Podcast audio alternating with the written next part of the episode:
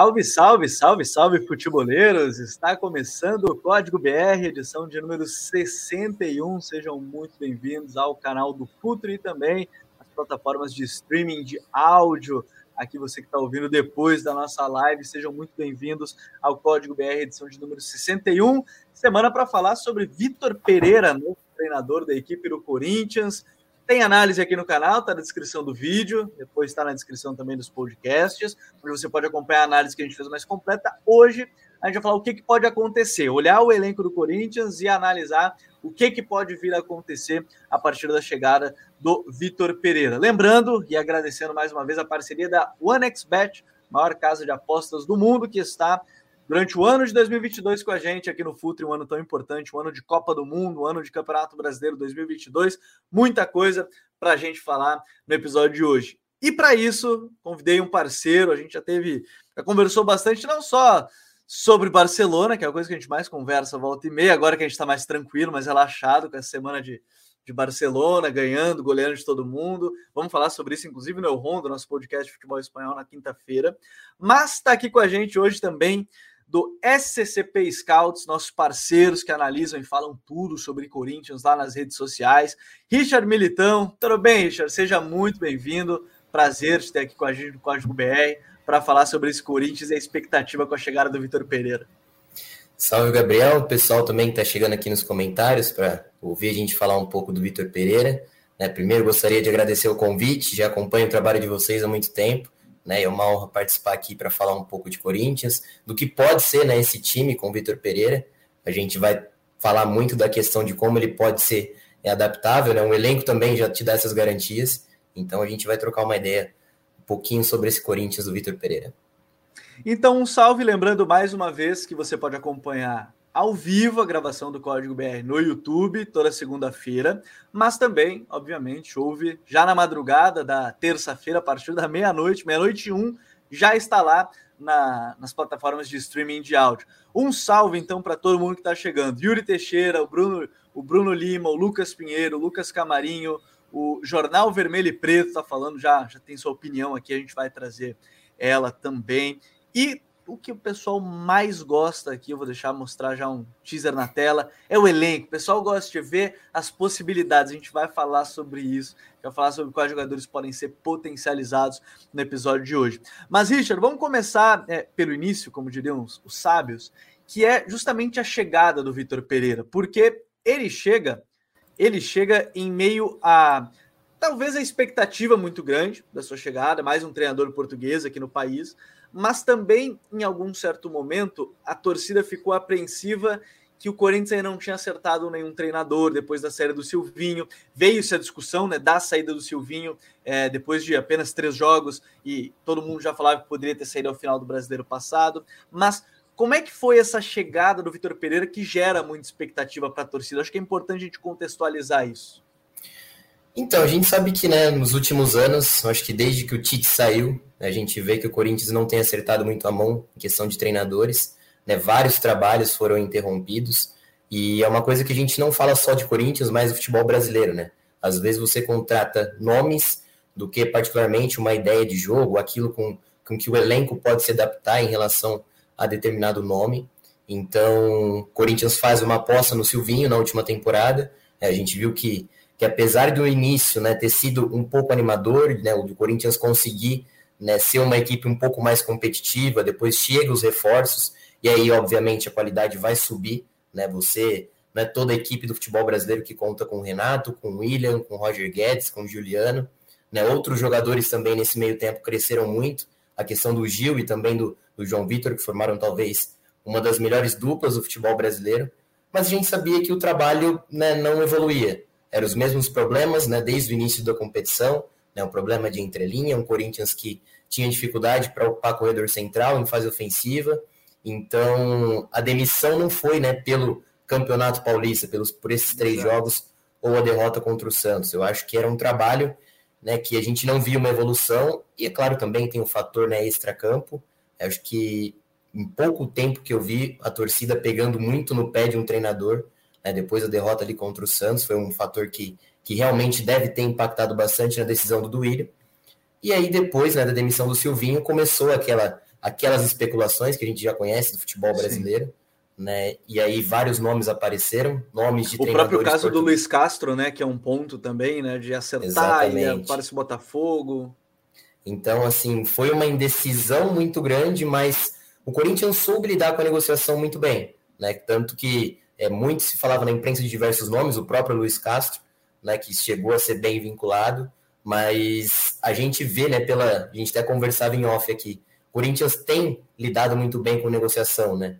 até mesmo os atletas, contratou né, Paulinho, Renato, Juliano, William, né, o Roger Guedes também, de uma forma muito certeira, né, com, conseguiu boa, boas negociações, e agora também né, uma aposta no Vitor Pereira, que é um treinador que tem uma experiência boa de Europa, né, fez bons trabalhos, mas a gente sabe que tem toda essa questão de adaptação. Né, você está vindo para uma outra liga, num calendário diferente, né, num costume diferente, então foi uma decisão certeira do Corinthians, mas a gente sabe que futebol não acontece né, nada por acaso e é preciso dar um pouco de tempo para ele também.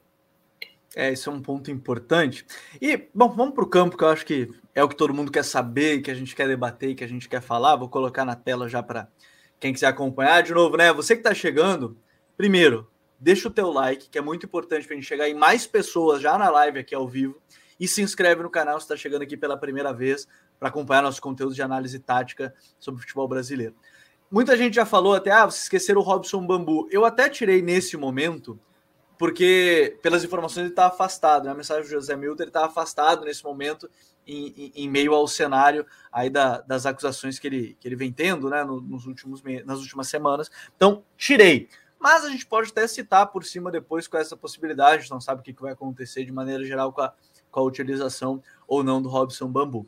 Mas eu coloquei aqui o elenco, não coloquei no sistema tático eu imagino, não coloquei também no que o Richard imagina, mas coloquei o elenco, jogadores basicamente nas principais posições, com exceção do meio, que eu coloquei todo mundo ali mais aglomerado, e ali vocês vão ver os meias e tudo mais, mas isso a gente vai debatendo ao longo do, do episódio.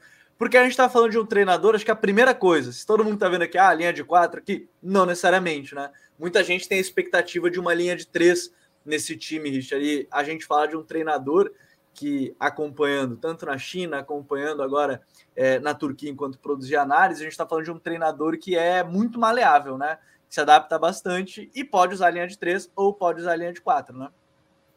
Então, com certeza, né? E o próprio elenco do Corinthians, ele te dá muitas opções. Né? Claro que no primeiro momento, na temporada 2021, a gente viu Mancini, né? ainda com Mancini, trabalhando com linha de três, né? depois também né? trabalhou, continuou a trabalhar com a linha de quatro. E, e, é isso, eu acho, né? Um pouco do encaixe, né? Você pode trabalhar com, com três zagueiros, com esse Corinthians, e aí vai de você querer apostar num jovem, que é o Raul Gustavo, né? E aí no Fener ele trabalhava também com, com um zagueiro canhoto para fazer a saída de bola. Você também tem o Bruno Melo, que era um cara que no Fortaleza construía mais como um lateral baixo ali, né? Uma também pela imposição física, pelo jogo aéreo, então também pode ser uma opção. Tem o 4-3-3, que ele trabalhava também no, no Fener, então eu vejo que esse elenco do Corinthians ele te dá muitas opções, né? A gente até mesmo discute no, no próprio Scouts a questão dos cinco. Você tem o Vitor Cantilho, você tem agora um Duqueiroz, que tem despontado muito né, nesse início de temporada. É claro que é um garoto ainda muito jovem, que tem alguns, né, alguns problemas, principalmente na, na parte técnica, né, um pouco, mas é um cara que oferece jogo, é um cara que se movimenta muito bem na, nas costas da linha de pressão, da primeira linha de pressão. Então, a gente vê agora o Juliano também jogando um pouco mais aberto, fez uma, uma atuação contra o Mirassol muito boa recentemente. Então, é um elenco que te dá muitas opções. Né? Um William que é contratado inicialmente para ser esse jogador aberto pelo lado direito, mas agora tem jogado mais pela esquerda. Então, eu vejo que, que o Vitor tem muitas, muitas opções. Né? Eu acho que talvez o ponto principal seja o meio-campo, não pela questão técnica, né? Porque a gente sabe que Paulinho, Renato, Juliano, eles vão entregar. Mas assim, a forma como o Vitor pensa, principalmente sem bola, é, a gente via no Fener como né, os meio-campistas, Luiz Gustavo era um cara de muita perseguição, um cara de imposição física, né, que se deslocava sempre pressionando o portador da bola. Então, eu acho que é mais de ver como que esse elenco vai se adaptar às ideias do Vitor. Né? Eu acho que a variação é normal, mas precisa a gente ver como que vai ser esse encaixe, principalmente no meio-campo. Pois é, a gente vai chegar nessa parte do meio e o quinteto, né? Que é a expectativa do torcedor. Bom, vai escalar todo mundo, como é que vai funcionar? Quem é que vai ser o 9? Mas a gente começa no gol E, e assim, eu vou até tirar já da imagem, vou tirar aqui o Donelli e o Carlos Miguel, porque, obviamente, são goleiros jovens, vão evoluir, mas a disputa de fato vai acabar sendo Cássio e Ivan. E, e pelo que a gente observa, assim, o goleiro pode participar da saída de bola das suas equipes, isso foi, foi algo que apareceu, mas não é necessariamente uma, uma obrigatoriedade. E, e a gente vê que a fase do Cássio ela não é a melhor, né, Richard? Mas não dá para você chegar. Eu, eu, sempre coloco assim: ninguém vai chegar fazendo uma revolução da noite para o dia. E provavelmente ele não vai fazer chegar e já tirar, por exemplo, o Cássio, tirar os jogadores assim da noite para o dia. Mas a disputa Cássio e Ivan, ela existe porque o Ivan é muito bom com os pés, né? Usando os pés, saindo de pressão. Mas como é que você vê essa disputa? Que eu imagino que o Cássio comece como titular, mas talvez médio prazo o Ivan possa tomar conta dessa posição. Foi até interessante, né, você falar dessa questão de um treinador chegar e já causar algo de muito impacto, né? Porque a gente lembra do Thiago Nunes, o que ele faz com o Ralph e com o Jadson, né? Claro, você concordei com a decisão dele, mas você mexeu em dois elos ali, né? Dois nomes que nos últimos anos representam, representaram demais para o Corinthians. E quando a gente fala do Cássio, né? Não precisa, acho que nem falar, né? Os números, as conquistas, né? O tamanho dele já, já mostra muito. Mas eu acho que é um, é um pouco disso, né? Você talvez não pode já mudar de uma forma para outra, mas a gente sabe que o Campeonato Brasileiro do Castro 2021 foi muito difícil, principalmente no segundo turno. Né? A gente vê que um jogo, por exemplo, contra o Ceará, que o Corinthians faz uma boa atuação, né? O Corinthians é derrotado justamente por conta de falhas individuais. E quando o seu principal goleiro, né, mesmo que seja um ídolo, mesmo que seja um dos maiores nomes da história, ele acaba lhe custando pontos, é difícil. E do outro lado, você tem um goleiro que, que te entrega jogo com os pés, que hoje é fundamental, apesar do, de esse Corinthians ter condições de sair de pressão de uma forma tranquila, mas se o Cássio continuar né, naquele mesmo nível de 2021, eu acho que a transição né, para a entrada do, do Ivan vai ser bem, bem normal, bem gradativa, porque é um goleiro né, que, que vem despontando né, nos últimos anos no cenário brasileiro. Então, e um Cássio que vem muito abaixo, né, que tem custado pontos, né, vitórias. Então, é uma coisa que o Vitor pode pensar ao longo da temporada, mas momentaneamente eu acho muito difícil a troca acontecer. Ó, um salve para todo mundo que está chegando, que está chegando pela primeira vez. Já deixa o like porque vai ajudar a gente a chegar em mais pessoas. Se se inscreve aqui no canal. Vou deixar o Ivan então aqui, ó, é a primeira opção, vou deixar ele aqui do lado de fora, mas ele já vem aí na primeira opção. Vou deixar o Cássio como titular. Vamos da direita para a esquerda, que eu acho muito estranho quando alguém faz a escalação da esquerda para a direita. É muito estranho quando alguém começa, ou que nem o Campinho lá da seleção brasileira, que começa pelos atacantes. Totalmente estranho para deixar o cara meio maluco. É, e alguns comentários que a gente vai lendo durante a live, que é, por exemplo, o Ivan é uma promessa, não foi testado. O Henrique Lazarim, para ele, no momento, o Cássio é titular absoluto. É, também aqui o Lucas Silva disse: dependendo do jogo, cinco podem jogar, mas o Vitor vai ter que acertar o meio-campo. Braga tinha muito espaço na entrelinha ontem. Vamos falar sobre essa questão dos cinco, né, do, do, do, quinteto. O Riba Domingues mandou um salve, Mito. Salve, Riba. Boa noite, boa noite. E o Alex Lopes disse que acha que o Cássio vai perder a posição justamente por não entregar bem com os pés, salvo se aprender. É, eu costumo dizer, antes de eu entrar na, na, na lateral, é que, e eu lembro de uma entrevista do Fernando Praz, que não necessariamente o cara precisa ser um, um monstro com os pés. Se ele conseguir ter a leitura da linha de passe, o, o Fernando Praz disse que não vou lembrar qual foi o treinador que ele citou na época. Ele disse que o treinador cobrava muito ele achar a linha de passe. Ele falou: Eu não sou o melhor passador, mas eu consigo ler essa, essa linha de passe. Então, esse é o ponto. Talvez seja o caminho aí, se a gente olhar nessa, nesse detalhe aí que botou o Alex, pode ser o caminho para o Cássio.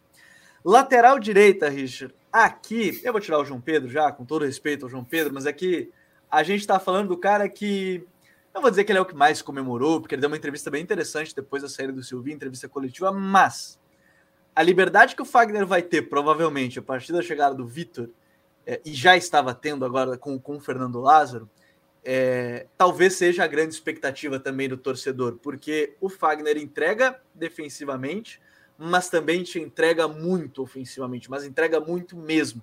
E talvez passe por aí uma base da equipe até na saída de bola. O Fagner já se adiantando e, e, participando mais adiante. Mas o Fagner talvez seja um dos maiores beneficiados nessa mudança de técnicos, né, Richard? É, exatamente, né? Você ressaltou muito bem. Com o Lázaro mesmo, ele já né, tem feito assim exibições incríveis. O Fagner é um jogador muito regular, né? E não é só um regular assim, o normal, é um, um regular assim muito acima.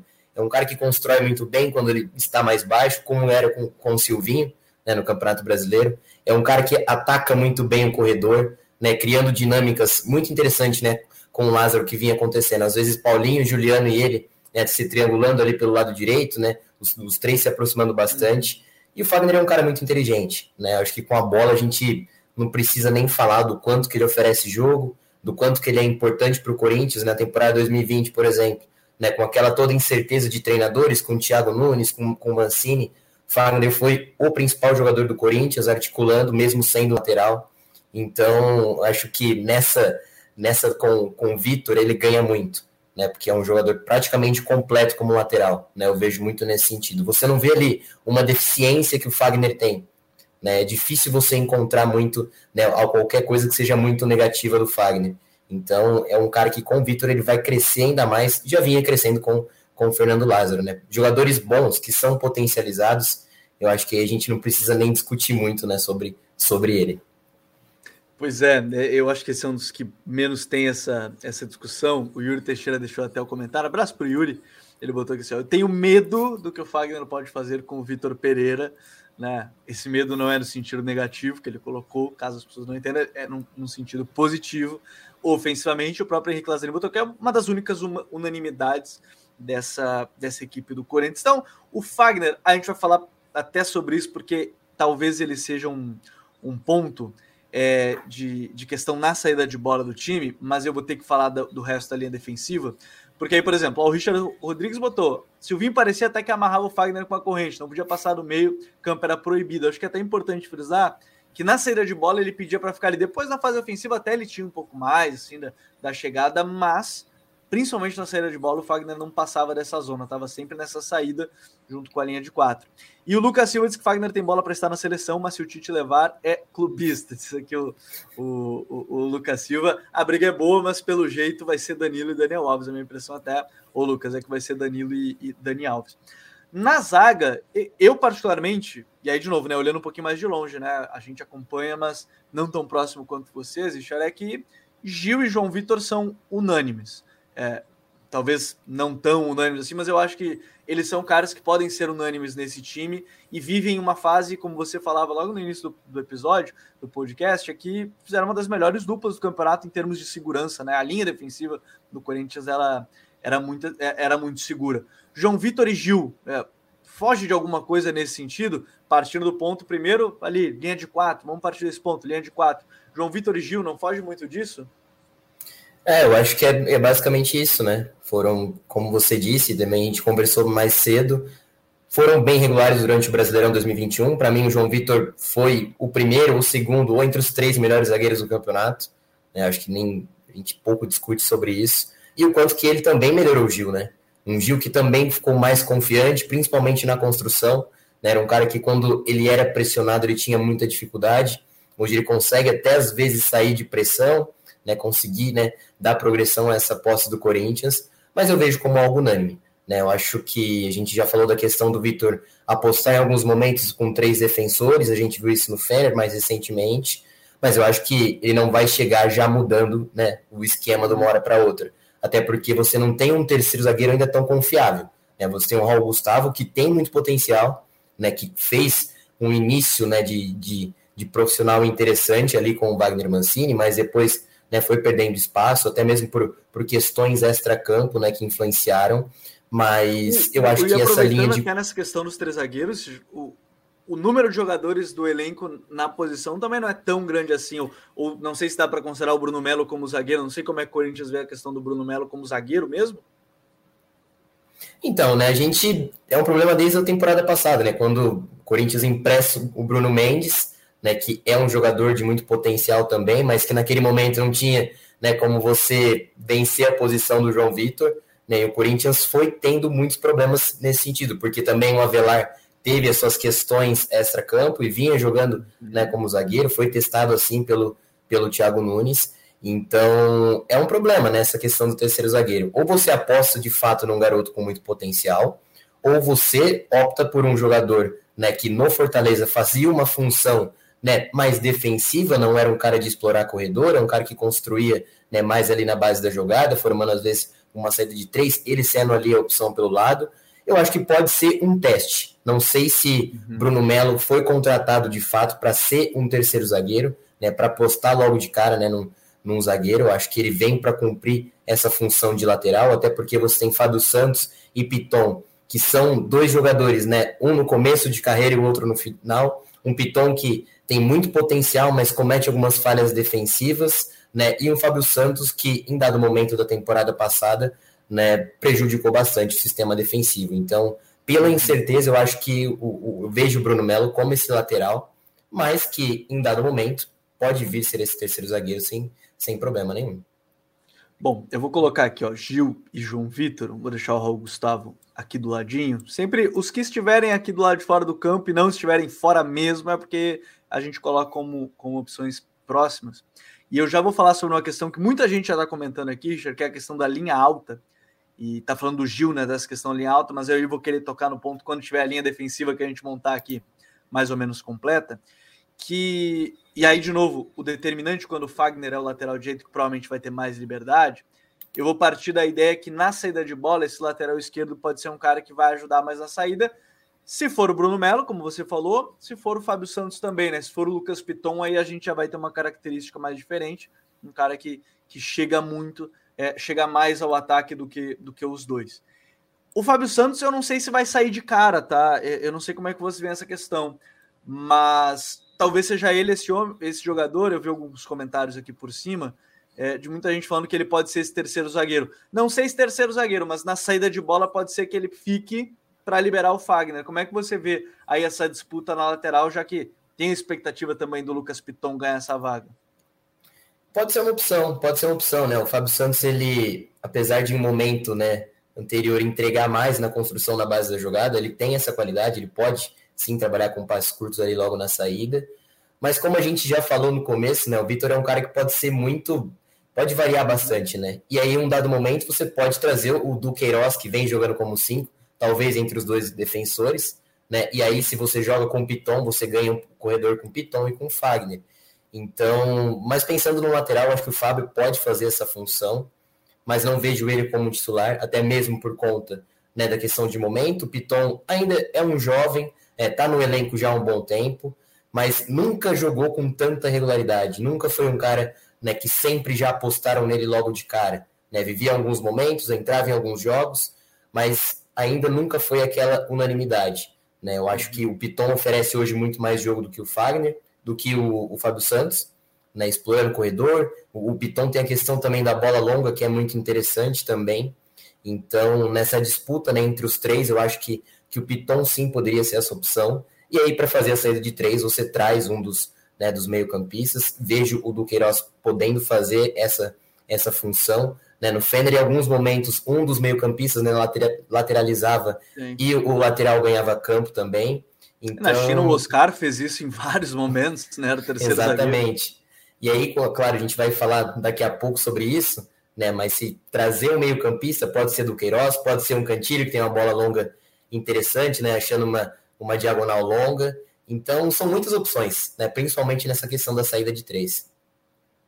Salve aí pro Matheus. E aí, gurizada, me inscrevi no outro vídeo do Vitor Pereira. Valeu aí, Matheus. Espero que goste dos conteúdos por aqui. Acho que o Corinthians deveria ser Raul, João Vitor e Bruno Mendes. Bruno Mendes volta no meio do ano, né? Se, aparentemente, então não vai contratar o jogador, não vai ficar com ele em definitivo. E o Lucas Camarinho, até pelas ideias dele de desenvolvimento de lateral, o Piton tem que evoluir. Última chance. Bom, vou deixar o Fábio Santos aqui do lado e vou deixar o Piton. Vou deixar o Bruno Melo, vou deixar o Piton aqui na lateral esquerda. Aí vai entrar num, num fator que muita gente comentou, e eu acho que é um, um detalhe importante. E essa frase ainda vai fazer sentido mais para frente, ainda quando o Vitor fez uma brincadeira, que ele falou assim: ah, é um elenco experiente para não dizer outra coisa. É, essa frase vai, vai servir quando a gente for falar do quinteto mais do que qualquer outra coisa também. É, a linha alta, Fagner, Piton, João Vitor, Gil, é, o Gil, eu imagino, Richard, mais pela leitura de jogo, acho que possa funcionar nessa linha alta. Acho que tudo depende muito dessa coordenação, de, desse trabalho de entendimento de quem vai cobrir o quê, quem vai fechar cada espaço. Mas é, a linha alta é, de novo, o cobertor ele é curto no futebol. É, se você marca alto, obviamente você tem espaço suas costas. Se você marca baixo, você vai dar mais campo para o adversário. Mas a linha alta me parece um caminho, talvez um bloco médio em algum momento, que o Vitor vai fazer. Não precisa ser aquela pressão alta todo instante, mas que ele vai fazer em alguns momentos e que a linha precisa ser bem coordenada para fechar uma linha alta, né? É, exatamente, né? E a gente fala muito da questão do Gil, né? Eu acho que fica muito na memória, eu acho que por conta né, daquele período com o Thiago Nunes onde o Gil né, fazia, às vezes, né, pressionava lá em cima, a gente via que não, não dava resultado, né, não deu resultado. Uhum. Então, acho que o, o, torcedor tem um pouco dessa memória. Mas é como a gente fala, né? Questão defensiva é muito mais a estrutura. Né? O Corinthians, na última temporada, tinha uma defesa em questão de números bem sólida, mas era uma das equipes que mais né, dava jogo entre linhas para o adversário. Tanto que mesmo com o Fernando Lázaro, né, esse é um problema que eu chamo até de crônico, que, que eu fico brincando com o pessoal dos scouts, que a gente sempre batia nessa tecla, quanto que uhum. né, os interiores do Corinthians tinham dificuldade para saltar a pressão, a bola sempre chegando nesse corredor, né, atletas de qualidade ou nem tantos, né, meio campistas, tinham liberdade para fazer né, qualquer coisa por ali. Então, eu vejo que o Corinthians pode sim jogar numa linha alta. Né? O, o João Vitor é um cara, para mim, que apesar de ser ainda jovem, ele é muito completo nesse sentido. Né? Então a gente via que no Fender alguns né, defensores faziam essa pressão, né, essa perseguição longa, sempre saltando alto para pressionar. Então eu acho que pode vir a acontecer sim. É claro que a gente vai falar também do meio-campo, né, dessa, dessa composição, se jogam cinco juntos, enfim. Eu acho que depende muito né, de como que esse meio-campo vai fazer a abordagem sem bola, né? Porque eu não vejo Paulinho, Renato, Juliano pressionando né, a, a todo instante né? Porque, claro, eles já não têm mais essa característica, né? Principalmente Renato e Paulinho. Então, pode ser que o caminho seja realmente né, esse, esse bloco médio, eu aposto muito nisso. Né? O Lázaro também vinha fazendo isso, apesar de a pressão ter melhorado um pouco né, nos, últimos, nos últimos jogos, mas eu, eu apostaria mais nesse bloco médio também. É, porque o importante, para quem está ouvindo, eu acho que é também legal de, de colocar, que não é só a linha defensiva que, que vai fechar numa linha alta. É importante esses meio-campistas fazerem uma bola coberta, não deixarem o marcador ter tempo para fazer esse lançamento. Então, a gente começa falando dessa linha defensiva que vai enfrentar quando tiver que marcar numa linha um pouquinho mais alta, mas aí a gente vai começar a falar do meio-campo. E no meio-campo, eu quero inclusive sugerir um conteúdo muito legal que o Corinthians tem produzido, que é, agora está no canal do YouTube do Corinthians, que é o Olhar Tático, se eu não me engano, com o Marcelinho, que é um grande, grande amigo nosso também, do, é do SCP Scouts também, né, que participa. Eu participei com ele em alguns episódios, falando sobre esses volantes. O 5 é uma peça importante, né? Lembraram aqui no chat do 5 no Porto não era um maestro, né? Era o Fernando, Fernando Regis, que hoje está no, no Sevilha, inclusive. É, na China, o Oscar em vários momentos foi 5, a gente falou do Luiz Gustavo lá na Turquia, mas o 5, o Corinthians tem várias opções diferentes, né? né, Richard? Tem o Cantígio, que é um cara mais técnico, né? Um cara que talvez tenha um pouco menos de intensidade, mas tem uma bola longa muito interessante. Você tem o Xavier, que aí de fato é um marcador, é um cara mais forte fisicamente, que vai segurar mais essa bola, é, vai segurar mais na, na, fase defensiva.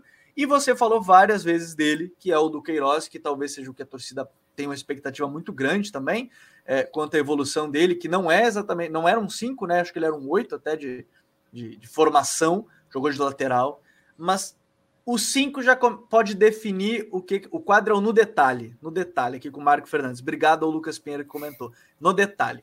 É bem legal o quadro, quem quiser depois do, do, episódio pode ir lá dar uma conferida no canal do Corinthians mesmo. É, o do Queiroz não é exatamente um 5 de formação, mas ele tem crescido ali naquela função.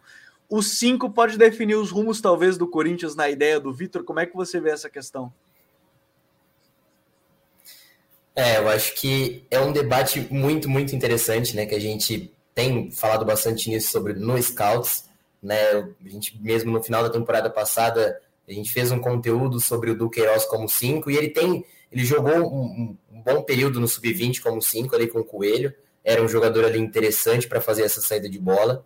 Então, eu acho que ele pode ser sim essa opção, né? Por você ter e ele é um cara que apesar de ainda não ter todos os refinos ainda, né, técnicos, é um cara que se movimenta muito bem nas costas da primeira linha, ele sempre vai te oferecer né, linha de passe. né, o gol que o Corinthians faz contra o Mirassol é muito interessante porque você vê ele né, fazendo a leitura, sempre aparecendo como linha de passe ali. Então, e o Du é um cara que, pensando num Corinthians, né, que atualmente tem interiores, né, que no caso Paulinho e Renato, que não tem essa questão da pressão sem é, a pressão no portador tão eficiente, o Du ele se sobressai nesse sentido, e aí eu acho que ele né, se torna um jogador mais interessante que o Cantilho. Cantilho jogou de 5 com, com o Silvinho e deu certo, eu acho que em, em muitos momentos. Né, a questão da, da leitura do, Cantilho é muito interessante, quanto que ele consegue cortar a linha de passe, né, então ele compensa a falta de intensidade, né, de agressividade né, nessa bola com essa questão da leitura, né, de você interceptar, de você cortar uma linha de passe, de você cobrir muito bem os espaços. Né, a gente via que quando o Corinthians tinha Gabriel e tinha Cantilho, o tanto que o Corinthians melhorava um pouquinho mais a questão da entrelinha. Então, mas eu já vejo o Xavier também um pouco mais abaixo, né? Eu acho que hoje uhum. a, a, disputa está entre Cantilho e Duqueiroz, né? O Du vem jogando mais, o Cantilho teve a questão né, da convocação né, anteriormente, no início da temporada, mas eu vejo o Du né, como essa opção mais viável nesse momento. Até porque a gente tem que ver como que vai ser, né, a, a, é como que esse meio campo vai ser montado. Será que vai ter, teremos Paulinho, Renato, Sim. Juliano partindo da direita? Né? Então acho que depende muito de como esse Corinthians vai ser escalado. Né? A gente sabe que, que o Vitor gosta desse 4-3-3 e o Corinthians tem jogado no 4-3-3 com bola, né? praticamente isso, um 4-4-1, 4-3-3. Então depende muito das outras peças, né? Acho que nem a questão de somente Cantilho ou também do Duqueiroz.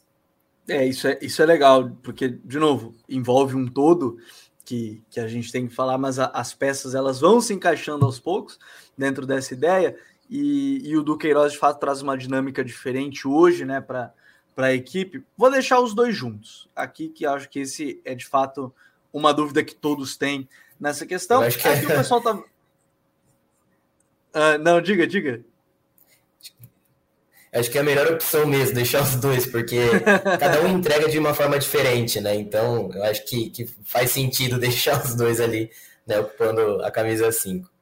É, fica mais fácil assim, depois a gente vai, vai falando um pouquinho mais e acho que é interessante de mostrar essa, essas diferenças. Tá chegando aqui pela primeira vez, ó, desce o dedo no like, vamos chegar a 200 likes aqui, já vi que tem cento, mais de 160, então aproveita para deixar o like, já somos mais de 200 aqui ao vivo, é, depois você pode ouvir o podcast nas plataformas de áudio, mas você acompanha ao vivo também aqui no YouTube, né, toda segunda-feira à noite, Seja bem-vindo e lembrando o código BR e o Futre agora estão juntos com a OneXBet, a maior casa de apostas do mundo. Bom, é, eu vou tirar o Rony aqui, porque a gente chegou no meio-campo, o, o, Richard, e, e o meio-campo é onde gera mais dúvidas. O que, que vai fazer o Vitor? O que, que ele pode vir a fazer? Você tem Paulinho, Juliano, Renato Augusto. Vou colocar os três. A gente está partindo de uma ideia de 4-3-3, talvez né? Porque se for um sistema com três zagueiros, aí muda a dinâmica, mas vão seguir sendo três no meio, né? Vão ser dois alas, vão seguir tendo três ali no meio. É... Não tem como tirar Paulinho. V vamos pela lógica. Primeiro a gente, tem que, a gente faz a parte lógica, depois a gente faz a parte da, da característica. Você não consegue tirar o Paulinho do time. Você não consegue, obviamente, tirar o, o Renato do time. Se você fizer a comparação simples entre os três, o Juliano ele é reserva dos dois mas também não é tão simples assim colocar na reserva um cara que chegou, foi uma contratação importante, chegou num momento importante também na temporada passada. Enfim, é essa disputa do meio. É, o Juliano pode ser esse cara mais aberto, de novo, você falou, né, ele, ele vinha jogando em alguns momentos ali como, como esse jogador um pouquinho mais, mais aberto, mas vamos lá, é, a dinâmica Paulinho, Renato Augusto e mais um 5, ela talvez seja a que mais agrada, né? É, eu acho que é esse o caminho, né? A gente tem visto o, o Juliano né, jogando mais aberto, e aí, propriamente dito, não é um cara que, para ficar em amplitude, receber essa bola aberta. Né? Ele tem flutuado bastante e, em alguns momentos, né, ele tem participado da saída de bola, deixando o Fagner ganhar corredor. Né? Então, mas eu acho que ali o, o miolo né, é Renato Paulinho. Né? Com o Renato você tem muita organização, você tem um cara né, que consegue deixar todo mundo na cara do gol que apesar de não ser um cara tão ágil, né, ele tem um bom posicionamento, né, perfila muito bem o corpo para receber entre as linhas de marcação, e é um cara que, né, dispensa comentários, né, é um, um, líder não só técnico, né, mas é um cara que influencia todas as fases do jogo de uma forma muito interessante. E o Paulinho, com o, o Paulinho, o Corinthians ganha aquilo que não tinha, né, no, na ideia do Silvinho, né, de, de, um volante de um, de um interior que chega, ocupa espaço, que entra para finalizar, e a gente tem visto né, nesse, nesse início dele, né, ainda mesmo talvez nem na forma física ideal, o quanto que ele pode ser perigoso, né, se aproximando do Roger Guedes, é, recebendo, talvez, é, dialogando com o Fagner e também com o Juliano no lado direito. Então, o Paulinho é um cara assim fundamental também para esse time. Né? E aí, se a gente for é, acertar que seja Renato e Paulinho, o Juliano vai ter alguns sérios problemas, né? Então, se você pode escalar ele aberto, eu acho que ele pode continuar no, no, nos 11 iniciais, não vejo nenhum problema, ainda mais com essa dinâmica de flutuar, de cair na zona da bola, de ser um cara influente também na participação, não só, não só recebendo aberto. Então, eu acho que funciona muito bem. Então, é, mas é difícil, né? Porque você tem alguns jogadores de lado, Mosquito e Gabriel Pereira. São jogadores que jogam aberto, mas que têm dinâmicas diferentes. Né? O Gabriel Pereira é muito mais um meia que joga aberto, né? que tem uma Sim. condução próxima ao pé interessante tem um contra um muito forte também, né, que pode vir por dentro e também liberar o corredor para o Fagner. Com o Mosquito você ganha muita agressividade, um jogador que muda muito bem de direção, né? Então é, é impressionante como esse time pode dar muitas opções, né? Depende de como que, que, que o Vitor vai enxergar o Juliano, se vai ser o interior, se vai ser o meio-campista aberto. É, mas a gente sabe que ele gosta também de ter jogadores pelo lado que são bem agressivos, né? Então é, é, é, bem difícil. Eu acho que, que eu iria de Renato e Paulinho, né? E nesse primeiro momento, o Juliano aberto pelo lado direito, com o William pela esquerda. Eu vou abrir uma dinâmica que eu acho que pode ser interessante, o Richard. E, de novo, se você está ouvindo o áudio, eu aconselho muito ir para a live, porque com o campinho fica mais fácil de entender. Mas eu vou tentar, é, de novo, eu estou tentando falar para o áudio, mas também o vídeo para quem está acompanhando fica mais fácil. Uma ideia dentro do que a gente colocou de escalação, e aí, ó, a linha de quatro tem Fagner, João Vitor, Gil e Piton. Você falava do volante baixar entre os zagueiros. Então vamos lá. O João Vitor baixou. Né? Aí vamos a um dos dois volantes. A gente tem a nossa dupla de cinco que está coladinha ali, que a gente ainda não decidiu se vai ser do Queiroz ou Cantilho. O Piton vai abrir, o Fagner também. E muita gente comentou é, da questão do Juliano falso ponta. Aqui o Hudson Gão botou: Juliano é um falso ponta lá, Jadson em 2017. E também, deixa eu pegar aqui, o Lucas Silva botou, Juliano é líder de assistência desse time, não pode sair. Partindo dessa ideia, se o lado vai ser do Fagner, o Juliano vai poder circular. Vamos colocar o Juliano, vou tirar aqui o Gustavo Silva, vou deixar ele aqui o Mosquito e o Gabriel Pereira aqui de lado.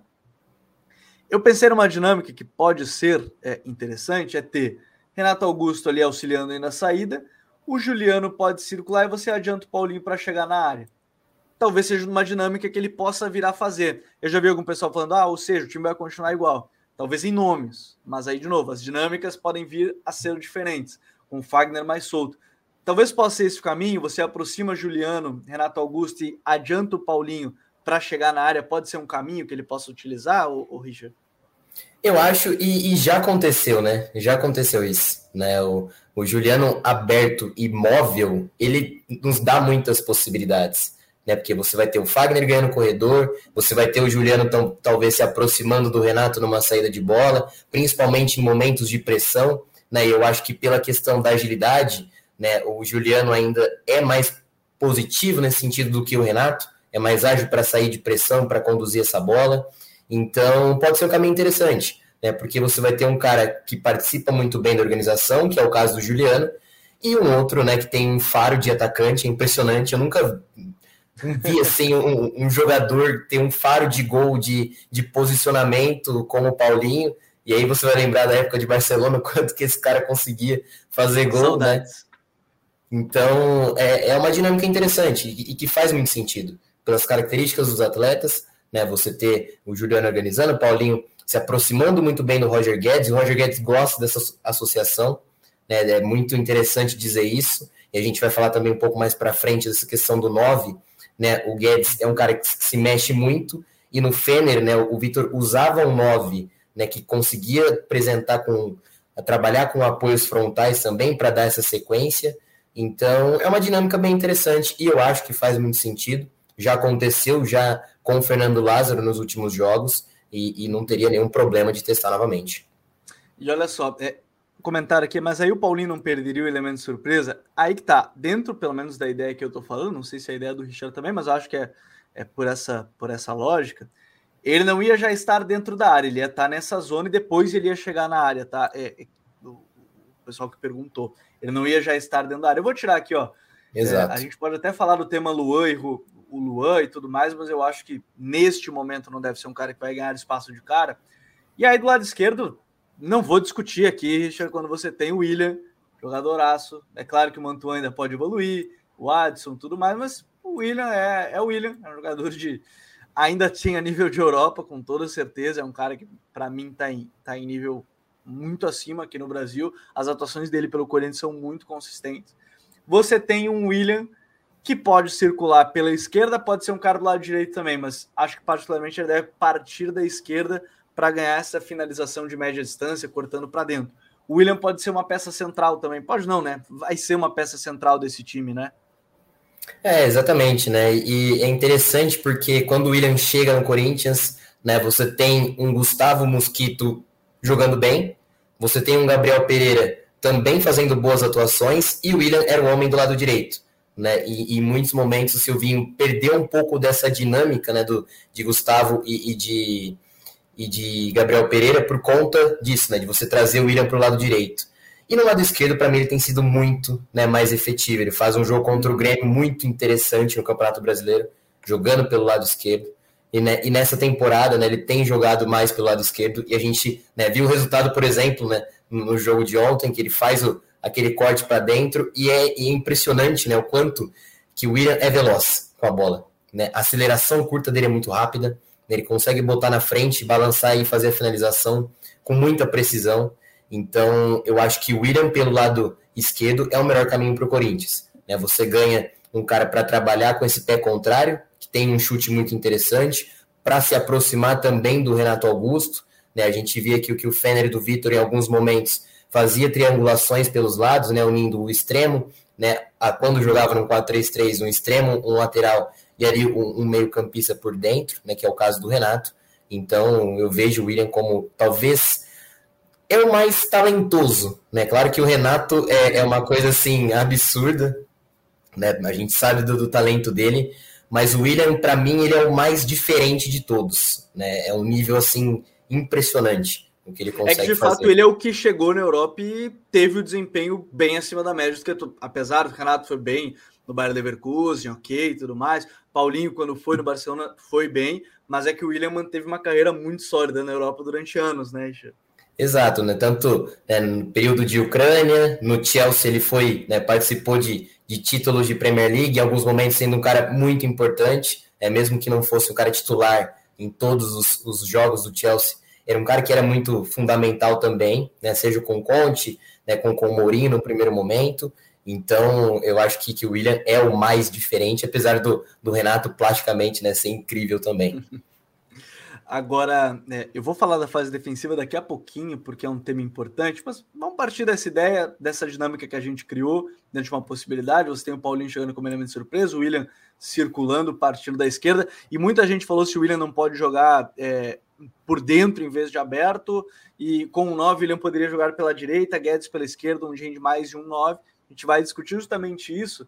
Jô e Roger Guedes. No Fener, o, 9 era um pouquinho é, mais móvel, né? É, é que na, na, China era sacanagem. Quando você tem Hulk, Arnautovic de atacantes, é, você tem um nível bem acima, assim, o nível da liga local e é um nível muito alto também.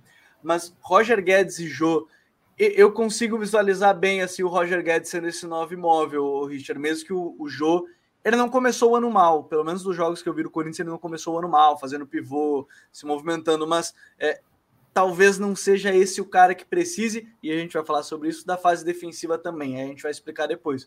Mas Roger Guedes pode ser esse cara aí meio, esse, esse nove móvel aí do time, não pode? Pode, pode. É, a gente, na temporada passada, era uma questão, né, quando o William chega, porque o Roger era o cara aberto pelo lado esquerdo, né, o William pela direita, e aí, quando o, o, Roger começa a jogar por dentro, ele não faz atuações assim tão boas. Né? Claro que muito dependia da dinâmica desse Corinthians. Né? A gente sabe que ofensivamente né, o, o Silvinho era muito mais rígido em relação ao Fernando Lázaro, né, com os, os atletas respeitando, né, entre aspas, mais as suas posições. Então, o Roger muitas vezes ficava é, é muito sozinho, né, sempre duelando entre os zagueiros, e essa não é a dele. Ele é um cara que precisa atacar profundidade, é um cara que precisa ter essa bola, ele também é muito associativo, né? E a gente tem visto que com, com o Lázaro ele tem ajudado com apoios frontais também, um cara que participa muito do jogo e que também sabe fazer gol. Né? A gente vê que no jogo contra o São Bernardo ele precisava muito daqueles dois gols, né? Foi um, um, é um, foi um jogo interessante para ele recuperar a confiança, né? Porque quando ele chega no Corinthians na, na última temporada, ele chega e já tem um impacto muito significativo, tanto que ele estreia com gol, faz gol em clássico contra o Palmeiras. Então, eu acho que também faz mais sentido ter o Roger Guedes para ser esse novo imóvel, para em alguns momentos ele baixar e você ter a infiltração do Paulinho. A gente sabe que o Paulinho faz isso né, como ninguém. Então, eu vejo também o Roger Guedes como esse novo imóvel. Apesar de que o jogo viveu alguns momentos, bons momentos com o Silvinho na última temporada, é claro, né, não teve uma regularidade tão grande assim, mas ele participava muito do jogo também numa, numa zona mais baixa de organização, né? Em alguns momentos conseguia incomodar para ser um cara responsável por uma saída direta, para conseguir essa casquinha.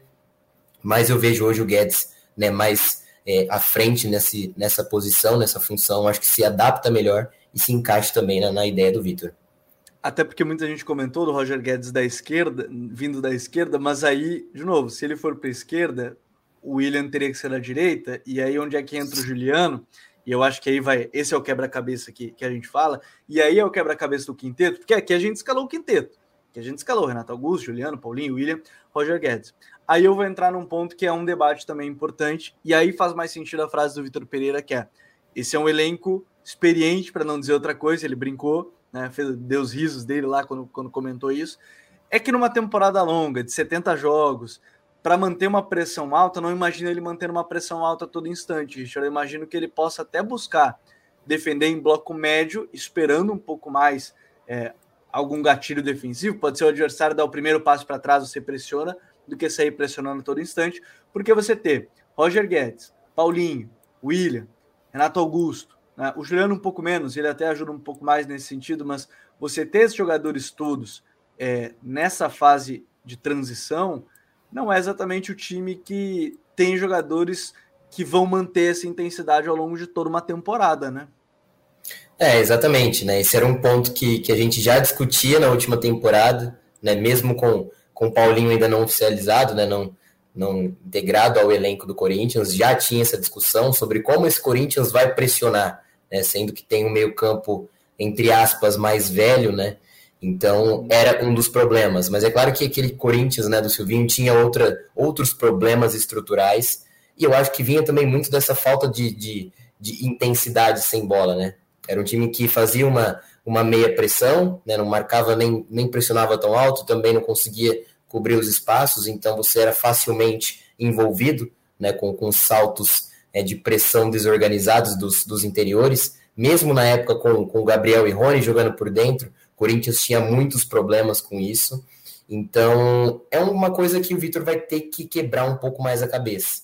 Né? Esse time vai talvez marcar num bloco médio num 4-4-2, adiantando o Renato Augusto, trazendo Paulinho por dentro, Juliano fechando a linha de 4 pelo lado direito. Pode ser uma possibilidade. Né? A gente via que no Fender ele variava muito, né? em alguns momentos ele pressionava até em 4-3-3, mas às vezes poderia até variar, mesmo jogando em linha de 4, trazer um dos um dos volantes para dentro, né? Que é o caso né, do Sousa, entrando às vezes no meio da, dos zagueiros. Então, esse talvez seja um dos principais né, problemas do Vitor. Como você vai adaptar esse time sem bola? Né? Então, eu acho que faz mais sentido inicialmente você trabalhar de uma forma mais confortável e aí né, colocar um bloco médio, né, com, uhum. com ali marcando na altura do meio campo, esperando esses gatilhos de pressão.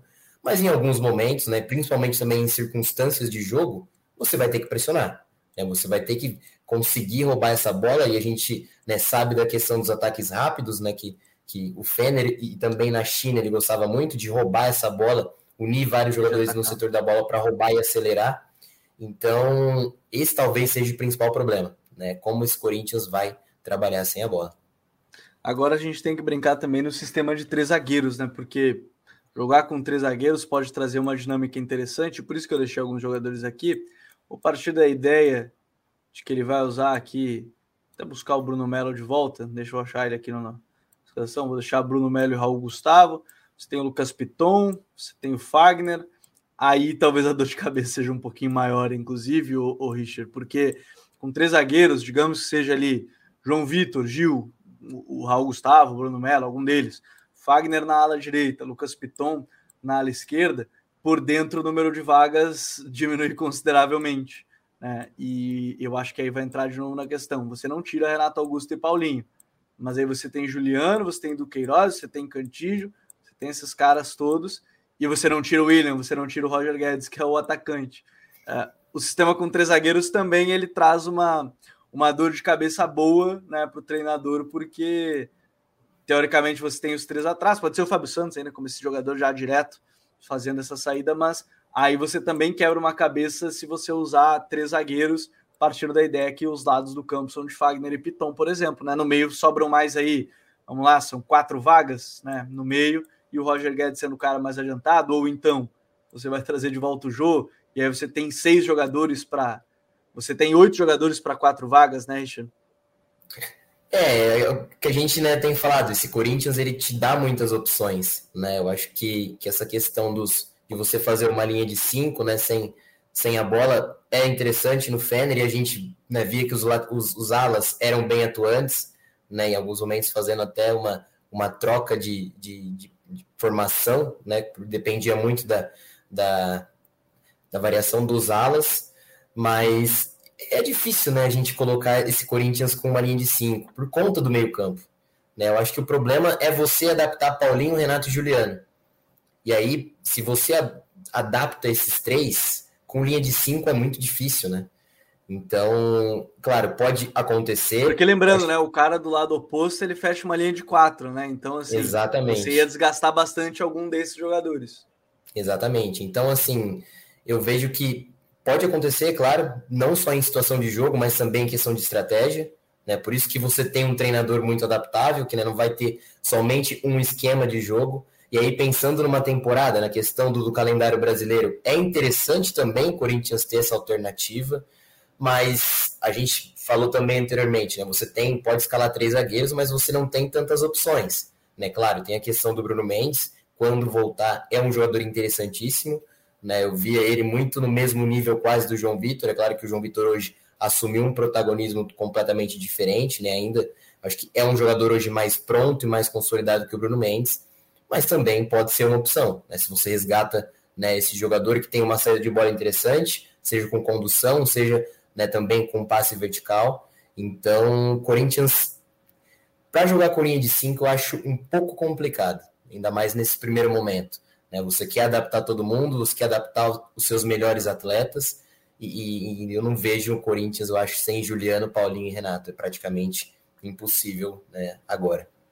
O Gui Santos comentou que para ele é 3-2-4-1, com João Vitor Gil e Robson Bambu, Paulinho do Queiroz, aí Fagner já à direita, Juliano Renato Augusto, William na esquerda e Guedes, provavelmente defendendo com o Fagner, e aí um dos zagueiros sendo né, o, o, o Raul Gustavo, um deles, o, um desses três aí, provavelmente o Bambu sendo o, o, lateral esquerdo na fase defensiva, pode vir a ser uma, uma possibilidade, mas de novo, a gente está falando de uma linha defensiva que a gente já começa a entender, mas a questão é adaptar esse meio-campo, como vai encaixar o Vitor Pereira nesse pessoal aqui de, de ataque, de meio-campo, porque uma coisa interessante de tudo isso que a gente está falando, o, o Richard, é que o banco de reservas pode ter jogadores importantes para mudar um jogo. Né? É, claro que muita Exato. gente comentou de falta um zagueiro, falta uma outra posição, ah, tem que contratar mais um zagueiro, alguma outra questão, mas de maneira geral, quando você olha o banco, tem várias opções que podem ser bem interessantes, pensando aí a, a, ao trabalho em, em, em girando né, no calendário aí, tendo que rodar peças, né? É, exatamente, né? A gente falava muito sobre isso na, na última temporada, ainda com, com o trabalho do Mancini, né? Claro que teve diversos problemas, mas eu acho que é, a inserção dos garotos da base foi um ponto positivo, né? Porque você começa a dar um pouco de oportunidade para Gabriel Pereira, né? Você começa a dar mais oportunidade também, né? Adson já vem também com o Silvinho e num dado momento joga muito bem, né? Um Duqueiroz também que entra, né? Para fazer essa função de meio campo, que era um reserva e hoje titular. Então, eu acho que hoje o elenco do Corinthians, né? Muitos falam que o time titular é, experiente, né? para não dizer que é mais velho, mas no banco de reservas vocês têm jogadores jovens, né, que são interessantes. A gente pode falar é, dos meio-campistas, a questão do Xavier, o Rony já fez essa função por dentro também, né? Mas eu acho que o Mantuan é um jogador que voltou de lesão, né, de mais uma lesão no joelho, e que fez um bom jogo quando jogou aberto pelo lado esquerdo contra o Mirassol, né, vencendo duelos no contra um. E eu acho que esse é um nome que pode né, ganhar muita oportunidade com o Vitor, que pode ser potencializado também. Então, hoje o elenco do Corinthians tem um equilíbrio, né? É um elenco que tem muitos, muitos jogadores experientes, mas que tem jovens, né, que, que vem uma ascensão. Né? Claro que o Adson caiu um pouco mais recentemente, mas o Gabriel Pereira foi, em um dado momento na última temporada, um dos, um dos melhores jogadores na fase ofensiva.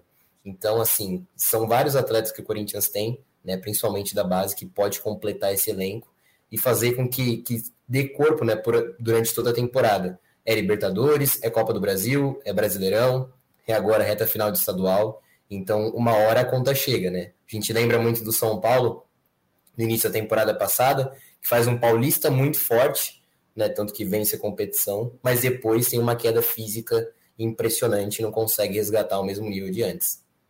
E a partir de agora a gente vai acompanhar. Deu seu primeiro treino hoje, nessa segunda-feira, né? 28 de fevereiro, primeiro treino do, do Vitor Pereira no comando do Corinthians. A gente vai acompanhar mais de perto isso. E como a gente está falando de escalação, fazer o seguinte combinado, todo mundo que está aqui no chat, todo mundo está acompanhando. Assim que terminar a live, vocês vão nos comentários aqui dessa live.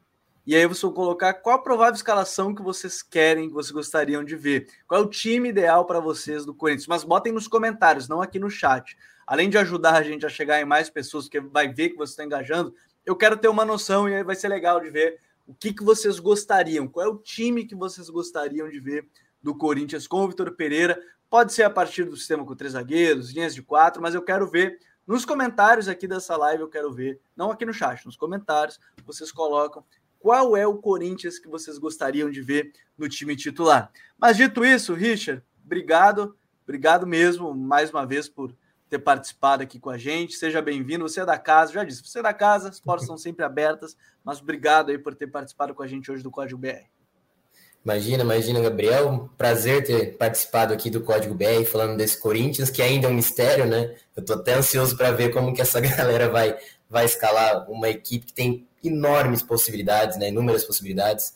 Né? Muito se fala da, da questão dos três zagueiros, mas hoje eu vejo né, no momento atual, uma possibilidade ainda mais baixa, né, mas vai ser interessante ver como que, que esse trabalho do Vitor começa no Corinthians, logo com um clássico né, de cara. Então, são fatores ali interessantes, mas é um elenco que tem muitas possibilidades e que pode render muito nas mãos do português. Muito, com certeza. Estou muito curioso também. Vai ser um dos trabalhos que a gente vai acompanhar de perto aqui no Brasil. Obrigado a todo mundo que acompanhou, mandou mensagem, esteve aqui com a gente, deixou o like, se inscreveu, está conhecendo pela primeira vez, segue aqui no canal, acompanha os outros vídeos. De novo, aquele pedido, bota nos comentários da live qual time do Corinthians você gostaria que fosse o time titular comandado pelo Vitor Pereira. Nós voltamos na próxima segunda-feira, nesse mesmo horário, às 9 horas da noite, aqui no canal do Futre. Um grande abraço a todo mundo, valeu, tchau!